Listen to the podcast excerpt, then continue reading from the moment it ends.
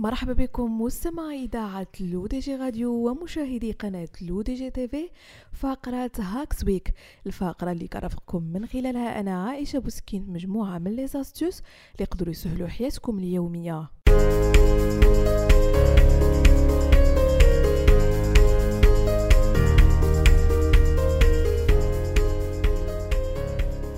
كثيرا ما يود الشباب وحتى الأطفال تعلم لغات جديدة لكن غالبا ما يصطدمون إما بالدروس الخصوصية باهظة الثمن أو بضغط الوقت الذي يتزامن مع مشاغل الحياة اليومية.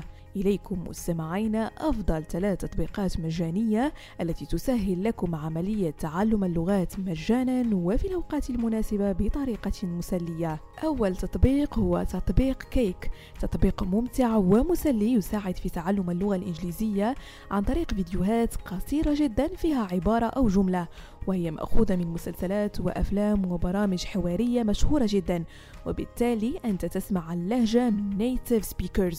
والجميل في هذا التطبيق هو أنه يذكرك بشكل دوري من خلال إشعارات فيها جمل يجب أن تجيب عن معناها حتى تتمكن من التخلص منها في الشاشة كما أنها تتوفر على مجيب آلي للعب تحدي المفردات. من خلال طرحه لحروف مبعثرة يجب عليك أنت أن تخمن ما هي.